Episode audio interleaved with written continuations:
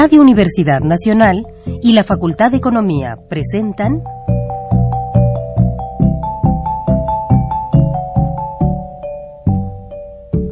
Los bienes terrenales.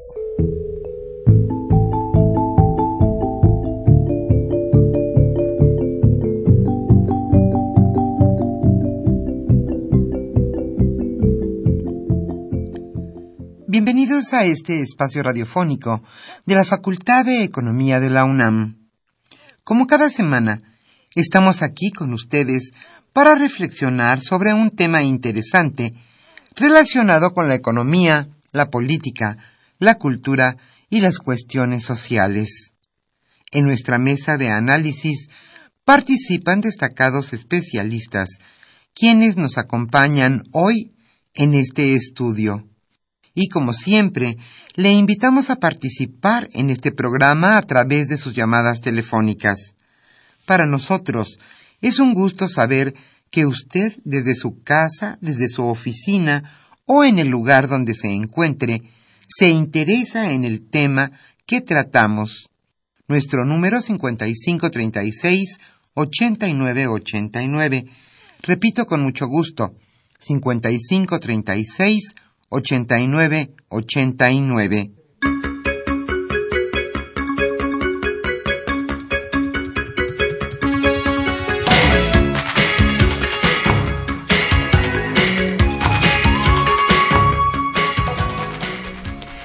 En esta agradable tarde de viernes aquí en la capital de la República, estamos nuevamente con ustedes en su programa Los bienes terrenales. Hoy estaremos con ustedes Humberto Sánchez Castrejón en los controles técnicos y Pedro Rosales, Celeste Camacho y Lilibet Hernández en los teléfonos. Yo soy su servidora Irma Espinosa. El tema que hoy abordaremos es sin duda de suma importancia en la agenda nacional. Hoy estarán con nosotros Susana Pérez Cadena y Pablo León Lozada.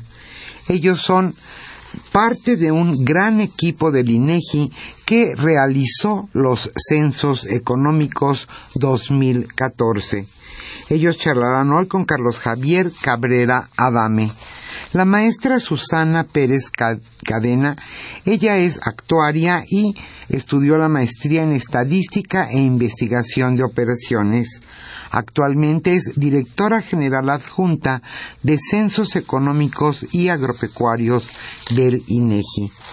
Por su parte, el doctor Pablo León Lozada es precisamente doctor en Ciencias Administrativas por la Universidad Autónoma de Aguascalientes y actualmente es el coordinador de diseño conceptual de censos económicos. Como decíamos, un gran equipo llevó a cabo estos censos económicos que arrojarán sin duda valiosa información para entender la economía de nuestro país. Hoy ese será nuestro tema, Censos Económicos 2014. Precisamente el INEGI para hoy nos ha obsequiado un mapa en relieve de la República Mexicana para el primer radio escucha que se comunique a este programa y así lo solicite. Este mapa es de aproximadamente 90 centímetros por 1,50. Entonces, si a usted le interesa este obsequio con mucho gusto, se lo estaremos obsequiando. Basta con que usted llame a nuestro teléfono 55 36 89 89 o al teléfono de FM 55 36 43 39 y a los demás radioescuchas que hoy hagan comentarios o nos hagan alguna pregunta sobre el tema o solamente si así lo desean, la UNAM con mucho gusto le obsequia hoy Economía UNAM, el número 33 correspondiente a septiembre-diciembre de 2014. Antes de iniciar nuestra mesa de análisis, le invitamos a escuchar la economía durante la semana.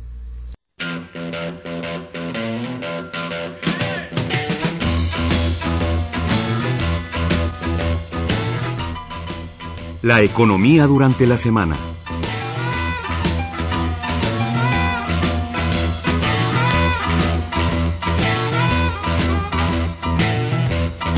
La reforma fiscal sí afectó el bolsillo de los consumidores. En 2014, las ventas comparables de las cadenas pertenecientes a la Asociación Nacional de Tiendas de Autoservicio y Departamentales, ANTAD, registraron una caída de 3% en términos reales. La ANTAD informó que el crecimiento nominal de sus ventas en todas sus tiendas fue de 5.2% respecto al 2013, mientras que en tiendas iguales, aquellas con más de un año de operación, fue de 0.9%.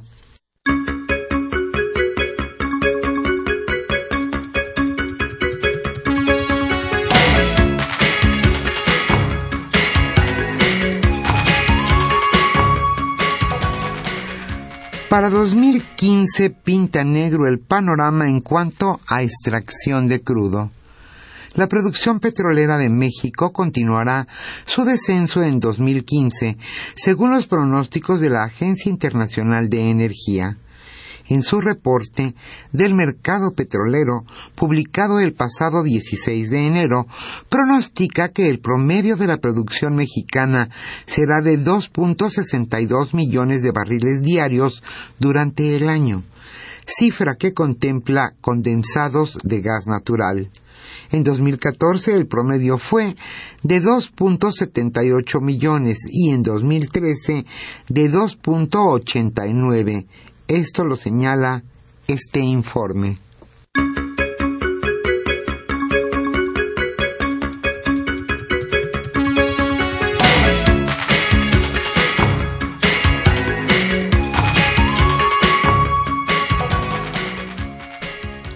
Las televisiones que está obsequiando el gobierno federal no se ven a pesar de que se han gastado más de seis mil millones de pesos, las televisiones que entrega la Secretaría de Comunicaciones y Transportes no captan la señal de los canales digitales abiertos. Los 2.4 millones de equipos adquiridos por la dependencia no cuentan con una antena que permita a los usuarios ver la televisión digital, pues, de acuerdo con expertos, el contar con el equipo no es suficiente.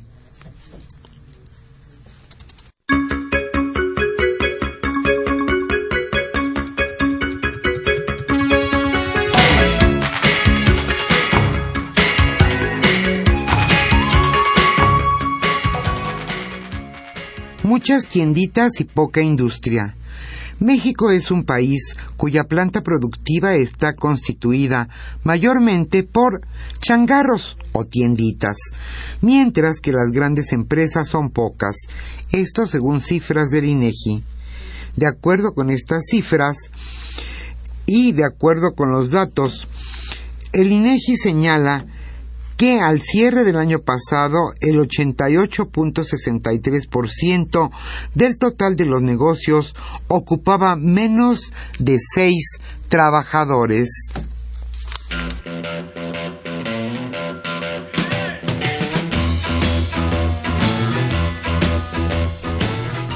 El tema de hoy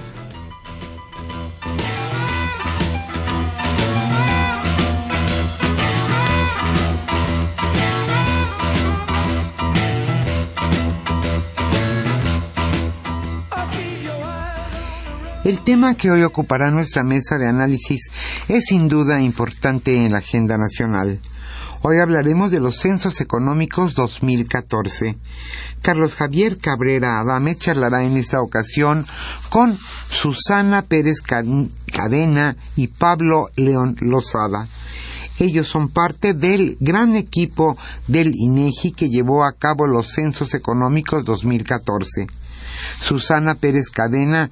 Ella es directora general adjunta de Censos Económicos y Agropecuarios del INEGI. Y por su parte, Pablo León Lozada.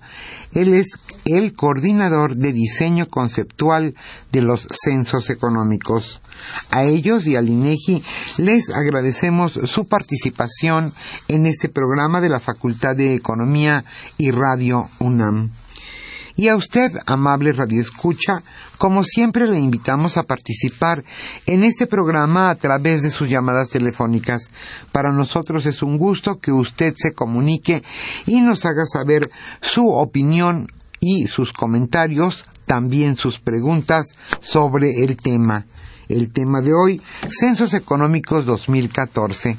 Como habíamos mencionado al principio de esta emisión, Hoy estaremos obsequiando un mapa que gentilmente nos trajo el INEGI de la República Mexicana en relieve de aproximadamente 90 centímetros por unos 50. Este es solamente un mapa, pero además estaremos también obsequiando la revista Economía UNAM para los radioescuchas que se comuniquen hoy a los bienes terrenales.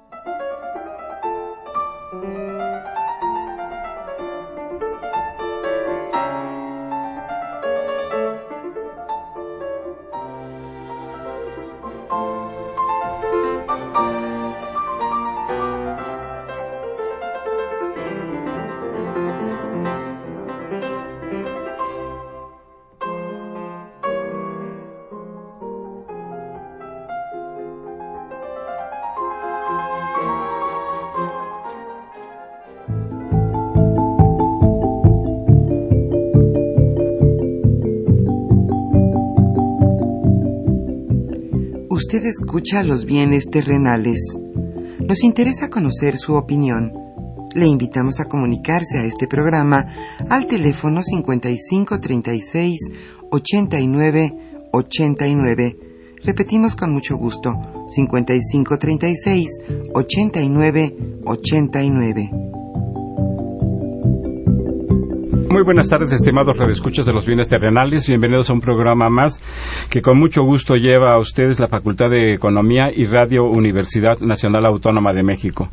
Eh, como se mencionó en la introducción del programa, vamos a abordar hoy el tema de los censos económicos 2014 que se eh, levantaron del eh, durante febrero y junio del, del, año pasado, de 2014, con información correspondiente al año 2013, de primero a diciembre de 2013, e inclusive se incorporó alguna información pues, de 2014 que se pudo obtener cuando con el levantamiento, la aplicación de las encuestas, eh, etcétera. Los censos, pues es un ejercicio muy importante, generan información relevante para estudiar la economía mexicana, su magnitud, el número de establecimientos, la participación de estos en los sectores, la generación de eh, empleo, las características de la empresa de las empresas, el uso de tecnologías en, los, diferentes establecimientos. Y para ello, bueno, pues se encuentran con nosotros expertos eh, en el tema, los responsables precisamente de coordinar, de organizar eh, el diseño, el levantamiento de este, de este censo. Eh, están con nosotros Susana Pérez Cadena, como ya se menciona en la introducción también, y Pablo León Lozada. Muy bienvenidos a este programa, eh, una vez más, porque ya habían estado antes con nosotros. Susana, muy bienvenida. Pues eh, les agradecería si nos pudieran presentar una visión de los censos, de su historia. Este es el decimoctavo censo que ya se levanta en nuestro país. Si nos pudieran plantear algunos de los antecedentes eh, de, de este ejercicio. Sí, muchísimas gracias. Gracias por este espacio. Los censos económicos se realizan en nuestro país desde 1930. O sea, ya tenemos, tiene muchísima historia. Bueno, tenemos no, porque yo no estaba, pero tiene ya muchísima historia. Y se hacen cada cinco años, casi de manera ininterrumpida, se han realizado desde 1930, cada cinco años. Y, y bueno, los censos económicos tienen la característica de que dan cuenta de lo que pasa en el país, pero en todos los rincones, rincón por rincón. Es decir, un censo, pues se trata de, de eso precisamente, de contar todo lo que hay. Entonces son la única fuente de información económica que, que de manera detallada puede ofrecer información de a nivel tanto a nivel nacional como a nivel estatal, como a nivel municipal, a nivel localidad, a nivel de colonias, si se quiere, a nivel hasta de manzana, ¿no?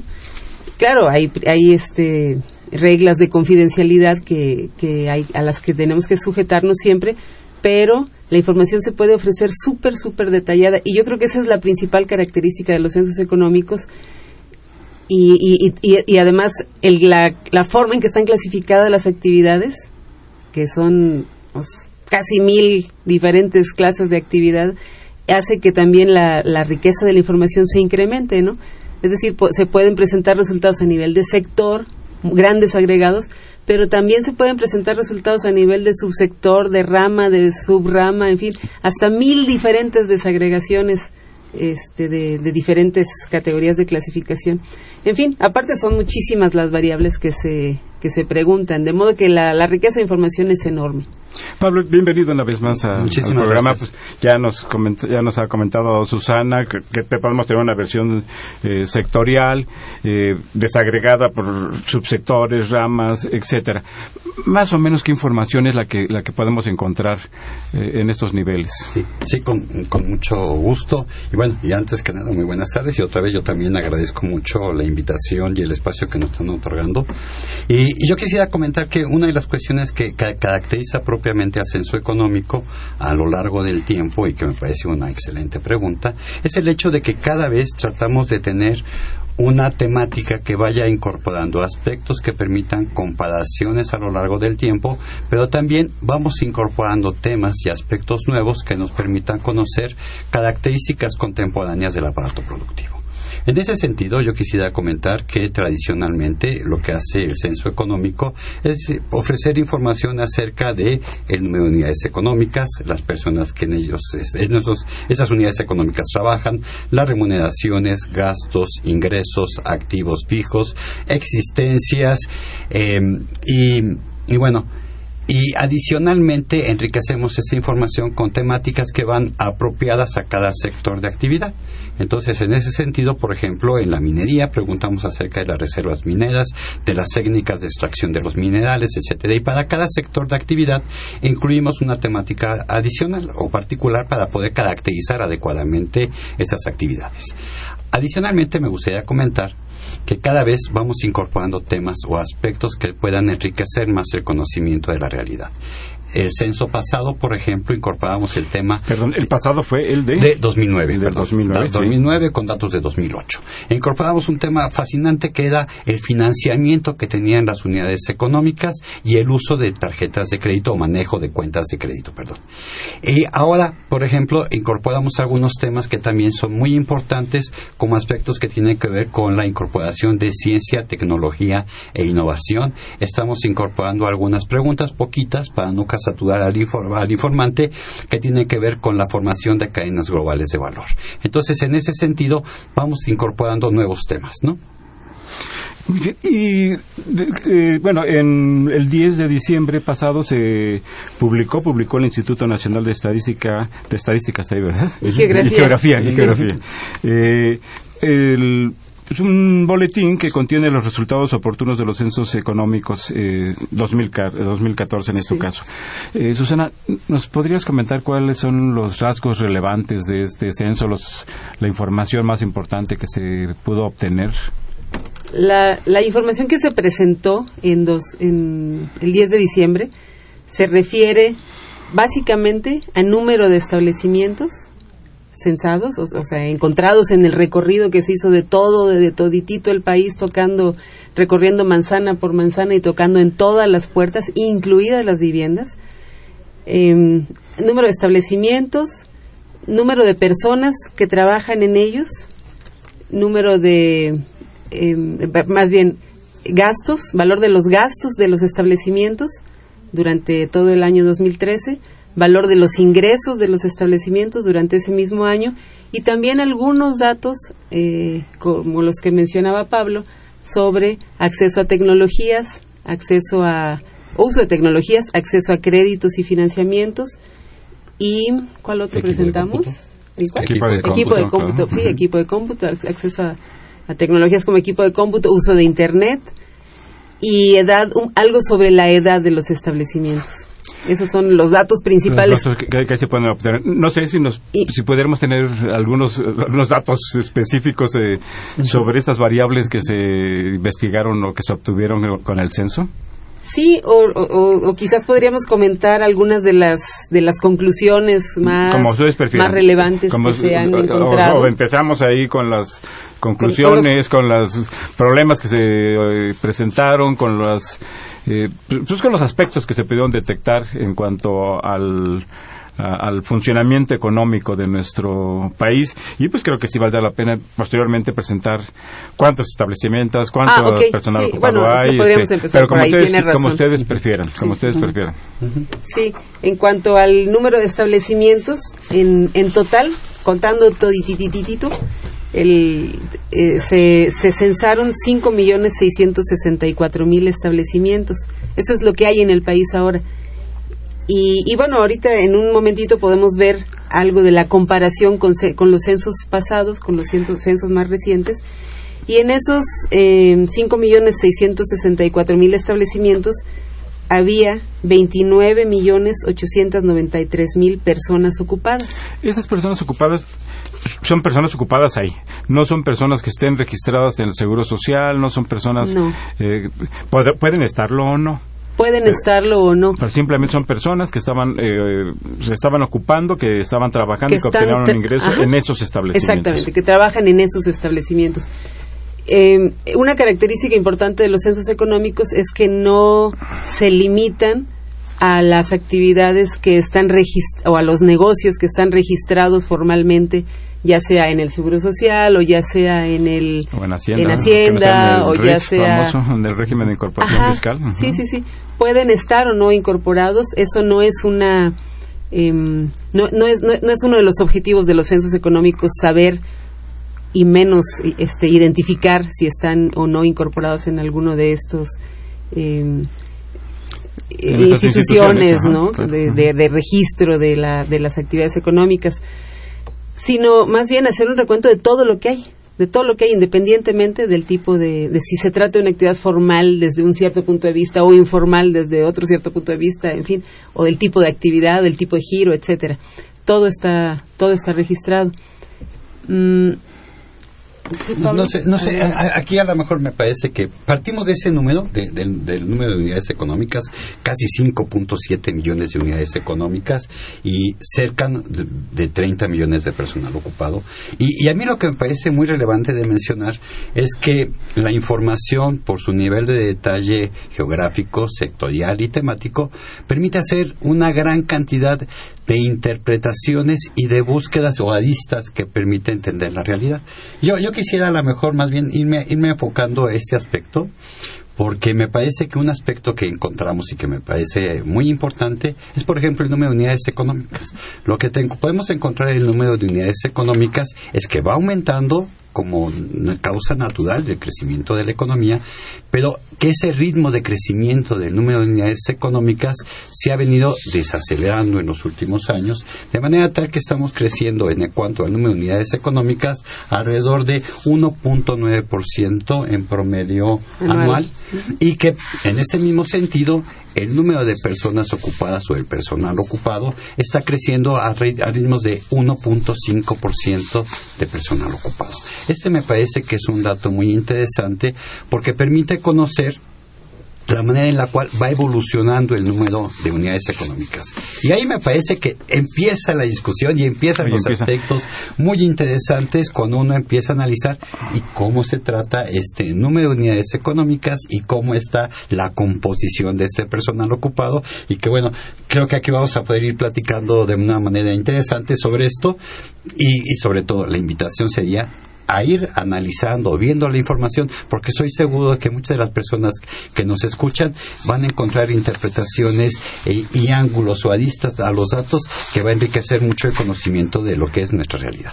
Eh, Pablo, eh, en relación al número de establecimientos y al ritmo eh, al que han crecido de 1.5 en los de 2009 a 2013, el ritmo de crecimiento anterior de 2004 a 2009 había sido bastante considerablemente más alto, había sido de 3.9, 3.7 y ahora los, los, cinco años anteriores y el, anteriores al, censo anterior.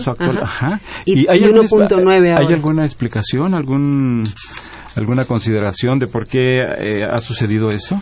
nosotros analizamos cuando, cuando vamos obteniendo la información y la vamos viendo, lo que nosotros vamos buscando son elementos que nos permita verificar o tener algún elemento clave que nos permita tener alguna explicación acerca de este tipo de comportamientos. Entonces, en ese sentido, por ejemplo, empezamos a confrontar la información de los censos económicos con la manera en la cual van presentando algunos registros, tanto otras encuestas que realiza el instituto como fuentes alternas de información. déjenme comento el caso, por ejemplo, del caso de la ENOI, la encuesta nacional de ocupación y empleo, y empezamos a ver la manera en la cual van creciendo las, las actividades informales, las actividades por cuenta propia, empezamos a ver cómo va creciendo el comportamiento de unidades agrícolas, etcétera, y vamos confrontando y vamos analizando esta información. Bajo una idea muy particular, lo que yo creo es que hay un conjunto de aspectos que hacen muy entendible este, esta disminución en cuanto al ritmo de, de un crecimiento de las unidades económicas y es el hecho de que también muchas empresas han empezado a absorber más partes, digamos, de la economía y que también, por otro lado, muchas, muchas personas han optado también por el sector informal y entonces en ese sentido empezamos a tener ese tipo de comportamiento en el cual se desacelera el ritmo de crecimiento de las unidades económicas. Bueno, aquí nos ha faltado mencionar que los censos económicos no cubren la actividad, por ejemplo, del ambulantaje. Entonces, si, si hay eh, negocios que han, o, personas que han este, pasado de una actividad en un establecimiento fijo o, semifijo o con cierta instalación en la calle pero fijo que, no sea un local, que no se, esté moviendo. de un edificio de una casa. Ajá. Eh, si han pasado de ese de ese tipo de, instalación a una eh, actividad móvil ambulante eh, entonces ellos ya no están contabilizados en los censos económicos porque los censos económicos no pueden ir a ese a ese tipo de actividades dada la forma en que se hacen no o sea no si yo voy haciendo un recorrido manzana por manzana a lo mejor me lo encuentro al ambulante un día en un lugar y al otro día otro en otro lugar y lo vuelvo a contar o nunca me lo encuentro y entonces lo subcuento, ¿no? Entonces se toman en cuenta los establecimientos fijos que están en casas, eh, locales de edificios, en plantas industriales. Incluso el eh, puesto de, de, periódicos que está en la, calle, pero que, ¿no? tiene la característica de que es fijo. Ajá, sí, sí, sí. Ahora, en, relación a, la clasificación a la que se hacía referencia hace un momento, Susana, de los, de, de los establecimientos, ¿cómo los podemos ver en cuanto a su tamaño, en cuanto al personal ocupado? Sí. Sí, bueno, hay muchas formas muy variadas de verlas. La que, la, que ustedes presentan en estos, en estos resultados eh, preliminares, ¿no? Eh, sí, en los resultados preliminares se presentan los datos por eh, tamaño de los establecimientos en términos del número de personas que ocupan. Y se presentan este, el número de establecimientos que tienen, por ejemplo, entre 0 y 2 personas ocupadas, entre 3 y 5 personas ocupadas, entre 6 y 10 personas ocupadas, entre 11 y 15 personas ocupadas, entre 16 y 20 y así, ¿no? Y, ajá. 20, luego de 20 a 50 me parece, de 50 a 100, de 100 a 250 y 250 a 500 y 500 y más. Y- o sea, muchísimos rangos, ¿no? ¿Y qué es lo que encontraron con esta clasificación que se presenta eh, preliminar, que es de 0 a, un- a 10, de 11 a 50? Este, ¿Cómo está la estructura de los establecimientos en nuestro país? Eh, Susana Pablo, si nos quieren sí. hacer favor. Yo, yo, yo comienzo y a lo mejor. Susana va, va- va a redondear Sí, claro. esta idea y me parece que es importante. Una primera conclusión que tenemos es que la economía mexicana sigue sigue siendo una economía de micronegocios. Realmente desde, centre- desde el censo de 2004, del censo de 2009 y el censo de 2014, encontramos que el número de unidades económicas micro está alrededor del 95% del número de unidades económicas, mientras que las unidades económicas grandes las más grandes están siguen en un rango del 0.2%. ¿Qué es lo que es significativo de esto? Lo, lo, más importante es que empezamos a trabajar con micronegocios y que esos micronegocios eh, aún co- contribuyen muy importantemente a la creación de puestos de trabajo, aun cuando en el número de unidades de creación de empleos eh, la participación de las unidades económicas más grandes, así como en los ingresos, pues es mucho más relevante. Ese pequeñito dos- 0.2%. Tanto en el empleo como en el ingreso. en En el el ingreso parece lógico, en el- ¿no? En el ingreso, pues, Sí. porque generan más, hay la más productividad. concentrado, ¿no? Es- Y así es. este, yo creo Pero que también en el nivel de empleo. en el empleo también eh, cada vez es empieza a ser muy muy relevante la participación que tiene el número de, de- en el empleo las unidades económicas medianas y grandes y en los ingresos definitivamente el- las unidades económicas grandes si no me mal, me- me mal recuerdo es alrededor del 75% de la participación en el en total de los ingresos En los ingresos. en los ingresos. y aproximadamente 33% algo así en el empleo ¿no? ¿Sí voy bien? Sí, ¿O pues- estoy equivocado Sí, eh, eh, eh, digo, Sí, depende sí. a qué, a qué llamemos micro y a qué llamamos mediana, pero, Que pero eso sí, depende así de, como de- el- de ese clasi- de estos Sí, rangos que sí, tú sí, comentabas claro. hace un momento. Hay, hay diferentes formas de clasificar, ¿no? Y, y- pero si llamamos micro a los de 0 a 10, que son lo- como, como Pablo lo está definiendo, a los de 0 a 10 personas ocupadas, tenemos este dato que, que menciona Pablo, ¿no? En, en, en 2004, el 95% de los establecimientos eran micro. En 2009, el 95%. En 2014, el 95.4%. Es un poquito más. o Un, sea, po- un poco más. se va este se van haciendo más chiquitos los establecimientos en promedio no y y en cuanto al empleo en 2004 esos micro eran el 38% en 2009 el 42% en 2014 el 40% o sea, más o menos eh, el comportamiento es más o menos similar, aunque sí se nota que se van haciendo un poquito más chiquitos. Vamos a hacer una pausa y regresamos a los bienes terrenales.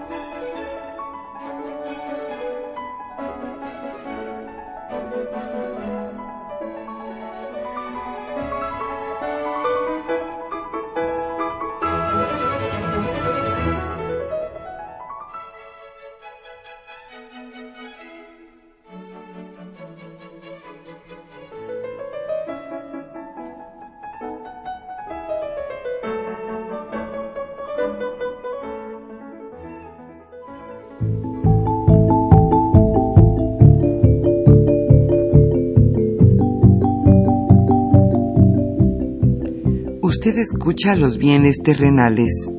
Nos interesa conocer su opinión. Le invitamos a comunicarse a este programa al teléfono 5536 89 89. Repetimos con mucho gusto 5536 8989. Eh, se encuentran con nosotros Susana Pérez Cadena y Pablo León Lozada para comentar sobre e informarnos y orientarnos también sobre cómo se elaboraron, qué resultados han eh, obtenido, que ya existen eh, agregados, me, comentaban hace un momento, sobre los centros económicos. El nivel de a, nivel a un nivel mayor de desagregación están disponibles ya o habrá que esperar a julio, que es cuando se presentan los resultados definitivos. No, no, no, ya están disponibles, incluso a nivel de, clase de actividad, rama, rama de actividad están ya disponibles los resultados. Sí, más bien la desagregación de las variables y, los componentes de estas mismas sí se va a ampliar sensiblemente a partir del mes de julio de este año, cuando vamos a presentar ya eh, una serie de productos mucho más amplios este y sobre todo la gama completa de todo lo que se captó en el censo económico. Ahora, aunque se percibe más o menos dónde se encuentran los establecimientos con menos personal ocupado y en qué sectores y en qué sector se encuentran también los de una mayor eh, ocupación y generación de empleo y, de ingreso también, por supuesto, nos podrían eh, ilustrar de cómo, está esta, esta orientación, dónde se encuentran los servicios, en la manufactura, eh, en fin, en los distintos sectores y actividades económicas? Sí, una cuestión interesante es que pareciera, pareciéramos estar presenciando una cierta estabilización del fenómeno de terciarización de la economía, porque el personal ocupado en el sector manufacturero, que iba disminuyendo, y lo, cual da como resultado que, que la economía se está terciarizando, eh, iba disminuyendo, pero ya no ha disminuido. Entonces, en el Censo Económico 2004, el, sector, el, el empleo en el sector manufacturero representaba el 19.6%, en 2009 el 18% y en 2004 estamos en el 18.3%. O sea, como que hay cierta tendencia a la estabilización y, y por lo tanto ya no estamos este, en ese acelerado paso hacia la, terciarización. Por ello entendemos por los servicios, el comercio, el transporte, ah, los servicios financieros, los servicios públicos, los servicios eh, de salud. Eh, por ello, así, así podemos entender la clasificación de terciarización, ¿no? Sí, por ejemplo, el comercio eh, ocupa, mientras las manufacturas son el 18, tienen el 18.3% del empleo, el comercio tiene el 24% del empleo y el resto de los servicios, o sea, todos los demás servicios, el 49.5, o sea, casi el 50%. De todos modos, es una economía muy terciarizada, ¿no?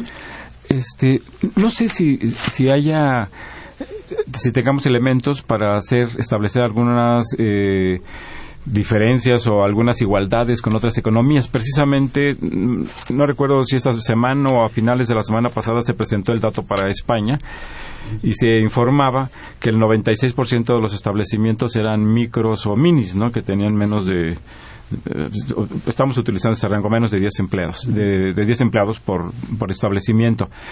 Eh, ¿Hay alguna, algún estudio, alguna comparación con respecto al funcionamiento de otras eh, y la estructura productiva de otras economías, Pablo? Sí, creo que hay, hay bastantes estudios, sobre todo, por ejemplo, estudios de la OCDE, de la Organización para la Cooperación y el Desarrollo Económico, donde sí muestran precisamente esta composición del aparato productivo e incluso lo que se ha notado es que muchas economías eh, más desarrolladas tienen una concentración o tienen una tendencia a crecer sobre todo la parte que tiene que ver con los servicios y algunas economías empiezan a tener un crecimiento eh, del sector industrial.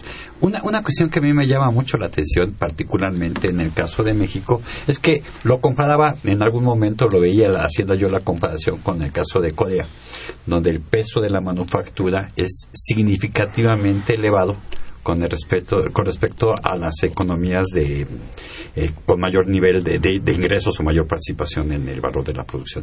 me llamó mucho y lo comparaba un poquito con, con la parte de la economía mexicana, donde también la parte de la manufactura sigue siendo eh, relevante y me parece que eso explica también un poquito el hecho de que la participación de la maquila, la participación de la industria manufacturera, particularmente la industria automotriz que ha venido creciendo de manera importante, creo que han empujado un poquito hacia arriba lo que serían las actividades industriales y manufactureras. Entonces, digamos que es, eh, es un fenómeno que se presenta a nivel internacional, porque muchas veces señala- se ha señalado que ha habido un crecimiento excesivo del sector eh, servicios en nuestro país, que la terciarización pues, se ha extendido demasiado, pero más o menos hay un qui- equilibrio en cuanto a la estructura productiva y en cuanto a la estructura también de los establecimientos entre los distintos sectores eh, económicos.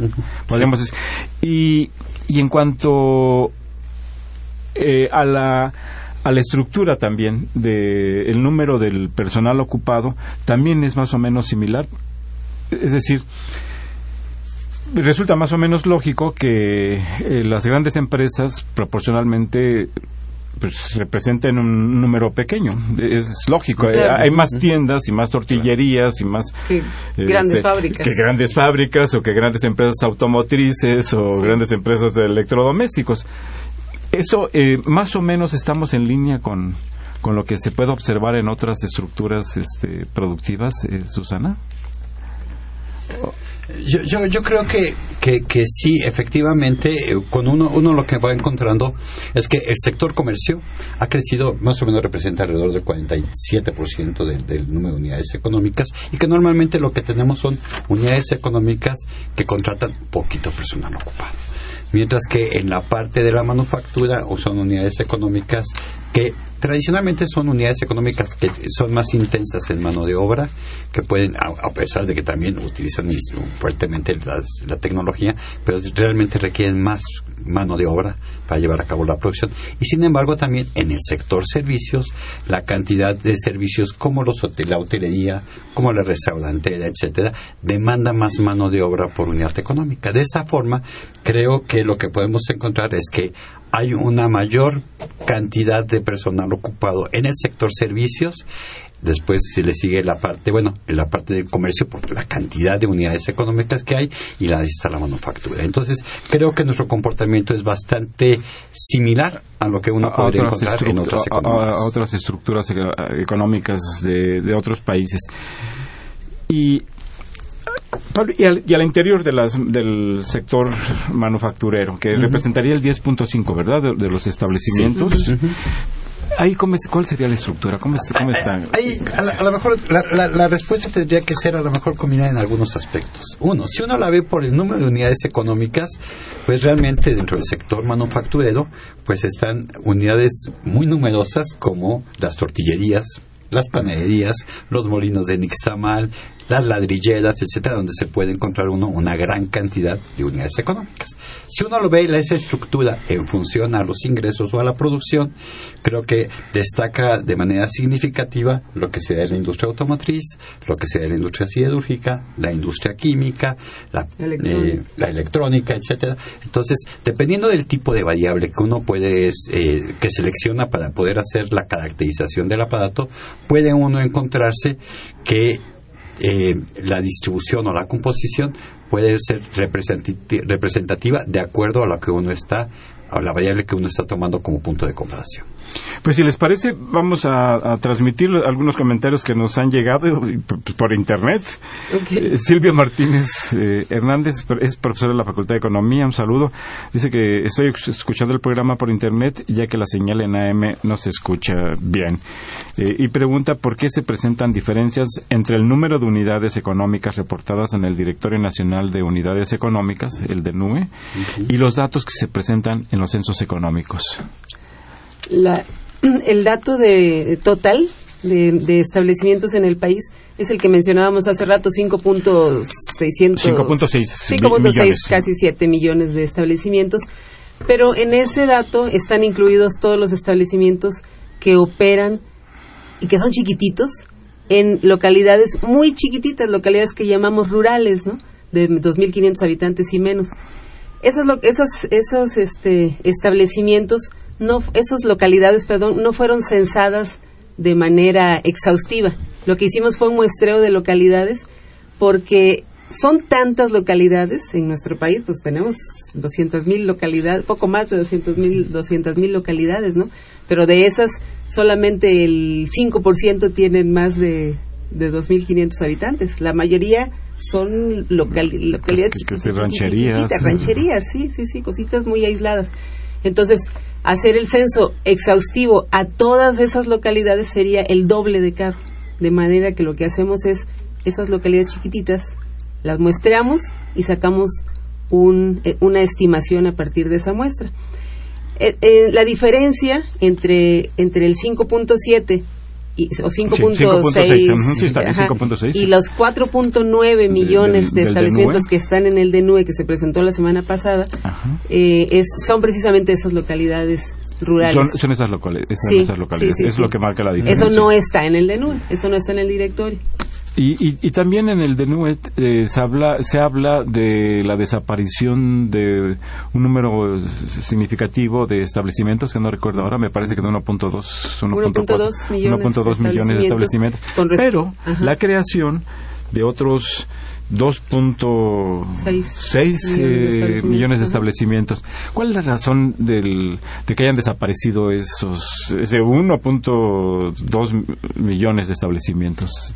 la, bueno, la, razón específica pues no no la conocemos ni ni ni la ni la preguntamos. Hemos hecho algunos algunos muestreos, algunas este, indagaciones y vemos que por ejemplo el de, de los que nos han respondido o sea, más bien, hemos ido a, los lugares que ya no están, los lugares que, está donde el negocio ya no está. exacto, exacto. Y hemos preguntado con los vecinos, ¿no? Hemos preguntado con los vecinos. Hemos, eso lo hemos hecho en los años recientes. Y con los vecinos hemos encontrado que de los que saben la causa, que son más o menos el 50%, no todos saben, ¿no? Eh, solamente el 4% se refieren a la inseguridad por ejemplo, ¿no? Cuando pensábamos que iba a ser más, más alto. solamente el 4%. Y, y, el, y el resto, pues a causas como no era rentable, o sea, cuestiones eh, económicas, básicamente, ¿no?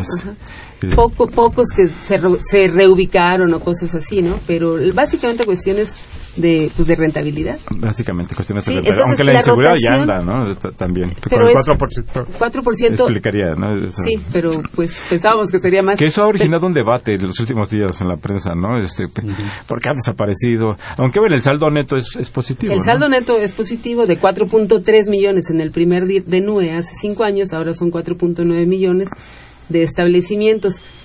Y, y, y, esta rotación altísima de, de, establecimientos en realidad no es algo nuevo, ¿no? Es algo que se viene observando pues, desde hace muchísimos censos, desde hace muchísimos años en nuestra economía. hay, hay, una alta rotación. un mal cálculo, ¿no? Sí, exacto. Hay muchos emprendimientos fallidos, digamos. ¿no? Así es. Eh, Juan, eh, don Juan Manuel Perusquía, le enviamos un saludo. Es, le parece muy acertado el tema que estamos comentando hoy y felicita, los, les envía felicitaciones. Humberto Torres, es estudiante, pregunta cuáles son las entidades que presentan mayor número de unidades económicas y si existe una variación respecto al censo anterior. Pues bueno, las entidades obviamente son este, el Distrito Federal, el Estado de México, Jalisco y, Nuevo, y este, Jalisco y Nuevo León. Esos son, y bueno, y Veracruz. Baja California también. Sí, Veracruz. Y, y, y, en esas entidades habría también una mayor generación de empleo o no necesariamente no hay una correspondencia directa entre el sí ah, bueno uno sí yo creo que es un aspecto nuevamente que que es resulta altamente significativo cuando uno retoma la información de los censos económicos. Y lo que uno veía es que realmente se dibujan mapas muy claramente o muy interesantes en cuanto al número de establecimientos económicos. Y por ejemplo nosotros encontramos que en la parte central del país junto con Baja California eh, norte y sur y la península de Yucatán. Son las entidades en las cuales hay un mayor dinamismo en cuanto a la creación o al crecimiento de las unidades económicas. ¿no? Del, número de unidades de establecimiento. Eh, eh, esto se acompaña o se sigue con lo que sería toda la parte eh, del oeste del país, nor noroeste del país, donde entidades como Sonora, como Chihuahua, etcétera, tienen un crecimiento, digamos un crecimiento medio, mm. mientras que las unidades económicas del norte, no, nordeste y la parte sur, sur como Guerrero, como Chiapas, presentan tasas de crecimiento muy, muy, muy, bajas. ¿no? Entonces creo que hay, hay, una, hay una dinámica interesante en cuanto al número de unidades económicas y que igual, de igual forma, en cuanto al personal ocupado, también uno encuentra que ese comportamiento, aunque es más concentrado todavía en entidades como el Estado de México, el Distrito Federal y Baja California Norte, que son los que tienen un mayor crecimiento, pero también en la parte central del país, junto con eh, entidades como Nuevo León, Coahuila, etcétera, tiene también un crecimiento importante en, en, el número de unidades económicas, ¿no? Y en personal, personal perdón, me equivoqué. Pedro Adrián Bautista se comunica con nosotros de la delegación Tlalpan y una pregunta que flota en, el, en varios ambientes. Eh, ¿Cuándo se llevan a cabo los censos agropecuarios? ¿Cuál es el más reciente y cuándo se realizará el próximo? Sí, es una pregunta difícil, pero el, el, el último se hizo en 2009, en 2007, perdón. En 2007, el anterior se había realizado 16 años antes, en 1991, y el próximo, pues se espera que se realice el próximo año o en 2017. Está sujeta a la voluntad de los diputados, comentábamos antes de entrar al aire. Sí, este, yo creo que eso quizá expresa la falta de atención al sector agropecuario y a la producción de alimentos en nuestro país. importamos una cantidad muy importante, de, el 40% del, de, nuestros de nuestro consumo lo importamos.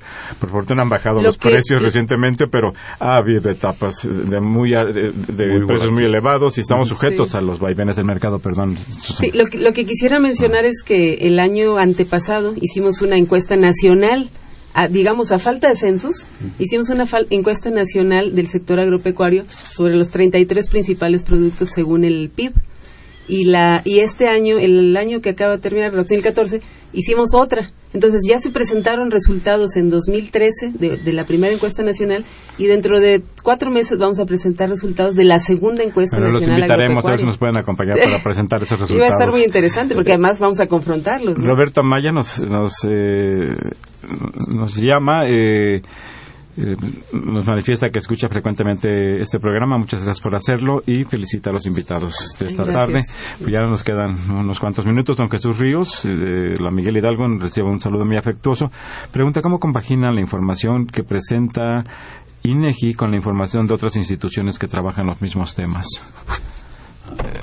Pues, perdón, más que compatibilizarlos, lo que buscamos es, uno, tener una información realmente comparable y buscar las causas de algún tipo de discrepancia, a lo mejor en cuanto a la medición o en cuanto a la cobertura de los estudios, ¿no? Pero normalmente lo que hacemos es que todos los estudios que realizamos buscamos que esté sustentado, esté amarrado eh, junto con otros para poderlos Y por ley, el, INEGI es la institución oficial encargada de generar información, aunque también Banco de México, Hacienda, Economía, la Secretaría de Economía, en fin. Ah. ya nos quedan unos cuantos minutos, vamos a apresurarnos un poco. Eh, Leopoldo Ruiz, le enviamos un saludo, nos habla de Coyoacán, es profesor de la Prepa 6, eh, le, parece muy oportuno el, el, tema que estamos comentando y pregunta si existió algún problema con el levantamiento de la encuesta en los municipios de mayor inseguridad. Bueno, sí, sí, enfrentamos todo tipo de problemas, pero la verdad es que la experiencia del, del personal del INEGI y también el apoyo de, de instancias gubernamentales, eh, pues ha, logró, logró sacar una, una tasa de no respuesta de menos del 1%. Pues digamos que es, bastante representativo. para, ahora sí, comparándonos con otros países, pues, pues sí es como increíble. Ya nos quedan unos cuantos minutos. Julio Núñez, gracias por comunicarse con nosotros de Iztapalapa, es ingeniero. Eh, pregunta, ¿cómo ha sido la variación de los ingresos del sector privado respecto al censo anterior? ¿Han aumentado? Sí, pero sobre todo creo que en ese sentido tendríamos que a lo mejor que hacer algunos, algunas eh, precisiones para tratar de llevarlo a términos reales, porque ahorita nosotros manejamos términos nominales, ¿no? Pero sí se va a poder observar esta información. Lo vamos a ver con detalle en los resultados definitivos. Carmen Trejo, gracias también por comunicarse con nosotros. Pregunta, ¿cuál es la actividad económica que presenta un mayor porcentaje de personal ocupado? Yo creo que serían las tiendas de abarrotes. Tiendas de abarrotes, ¿qué sería comercio? Perdón, comercio. comercio, Las tiendas de abarrotes y de, alimentos en general. Beatriz Zavala Olmos es estudiante del Instituto Politécnico Nacional. Le enviamos un cordial saludo. ¿Cuál es la información que se puede encontrar en los censos económicos y a través de qué página se puede acceder a ella? pues ya hemos estado comentando qué tipo de información. Sí, en la página del INEGI están disponibles de, de manera muy, muy, muy visible. ¿no? INEGI.org. Censos económicos. .mx, censos económicos. Eh, María Eugenia Olvera es comerciante. Eh, le gustaría saber si los censos económicos permiten conocer cuántas unidades económicas disponen de computadoras y acceso a Internet. Esto es muy importante porque con el RIF, con el régimen de incorporación fiscal, se pide que por Internet se hagan los, los, informes, las declaraciones, etcétera, Hacienda, pero da la impresión de que son pocos realmente los establecimientos que cuentan con, con computadora y acceso a Internet. Sí, y depende mucho del tamaño de los establecimientos. Particularmente. Los pequeños me parece que el ochenta y tantos por ciento. Va, aumentando, por ejemplo, pasó como del, del 6% al 16% el porcentaje de establecimientos chiquititos que utilizan que utilizan computadoras y que utilizan internet pasó del 9% al 19%. Los chiquititos, ¿no? Que es importante, que, ahí está la mayoría de los establecimientos, ¿no? Que es importante, pero que sin embargo este pues hay un, una, tarea muy importante por desarrollar. Sí, el 81% en los, establecimientos de 0 a, 10 eh, ocupados, personas, empleados, no, no tienen computadora. Y el 84% no, no tiene acceso a Internet. Entonces estaba difícil que, que, puedan cumplir con sus obligaciones fiscales si no tienen computadora ni, ni Internet. ¿no? Bueno, este pues ya, ahora sí ya se nos está acabando el tiempo. Lili Ortiz de Tlagua, ¿cuál es la metodología que implementó el INEGI para recabar información de este censo? Pues eh, recorrimos todo el país. Nuestra metodología está publicada en la página del INEGI. En, en, en, la misma dirección. Ahí está, en los censos económicos. Así es. Alberto Fuentes de la Facultad de Economía, ¿dónde se pueden consultar los datos preliminares del censo económico? Misma página. www.inegi.org.mx agrega cómo se encuentra el sector financiero dentro de los censos, cómo se localiza la información del sector financiero. Ahorita está dentro de un grupo que se llama otras otras actividades y lo pueden también encontrar de manera desglosada en el cuadro 6 de los resultados oportunos. Sí, pero va a estar mucho más detallado en los resultados definitivos. Y en los censos pasados, que hay muchos, están publicados también, ¿no? Sí. David Hernández de Coyacán también nos llama. ¿Cuál es el comportamiento del mercado laboral de acuerdo a los resultados preliminares? Muy interesante, solamente un comentario muy rápido. Eh, está disminuyendo el personal no remunerado y está incrementándose la modalidad de personal por subcontratación o outsourcing de manera significativa en muchas de las actividades económicas, fundamentalmente en las actividades manufactureras y de servicios. Entonces, hay, hay una gran cantidad de datos. Nada más lo dejo ahí porque creo que ya el tiempo. Ya, ya, ya, lo tenemos encima totalmente y yo creo que sería muy conveniente que próximamente eh, dedicáramos un programa a la cuestión, al tema del empleo, de la ENOE y de sus características, cómo está. igualmente al, al, eh, al de NUE también sería muy, muy conveniente. Y bueno, eh, les, les pedimos, les ofrecemos, mejor dicho, una disculpa pues muy sentida por las fallas técnicas que se han generado esa tarde en nuestra transmisión. Por supuesto, a nuestros invitados también les ofrecemos una, una disculpa por este inconveniente técnico que no deberían de suceder, pero pues ahí están. Eh, pues le agradecemos mucho a, la maestra Susana Pérez Cadena su participación en, en este programa. Eh, al doctor Pablo León Lozada también su participación. Muy bienvenido, les agradecemos mucho. Les agradecemos a ustedes que nos hayan escuchado, que se hayan comunicado con nosotros a pesar de las dificultades. Les recuerdo que Los Bienes Terrenales es un programa de la Facultad de Economía y de Radio Universidad Nacional Autónoma de México. Muchas gracias y los esperamos el próximo viernes en una emisión más de este programa. Gracias. Muchas gracias.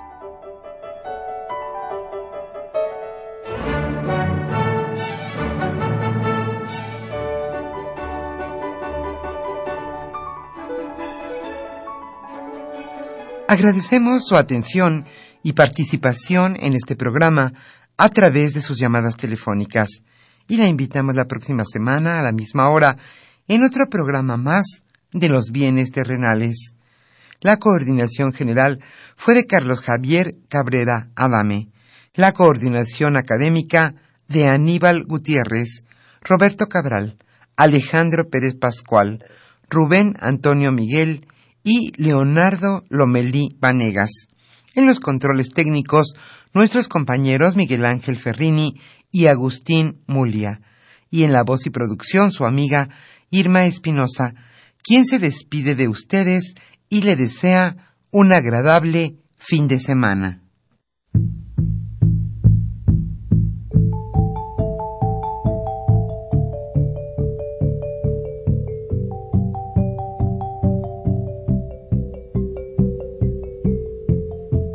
Radio Universidad Nacional y la Facultad de Economía presentaron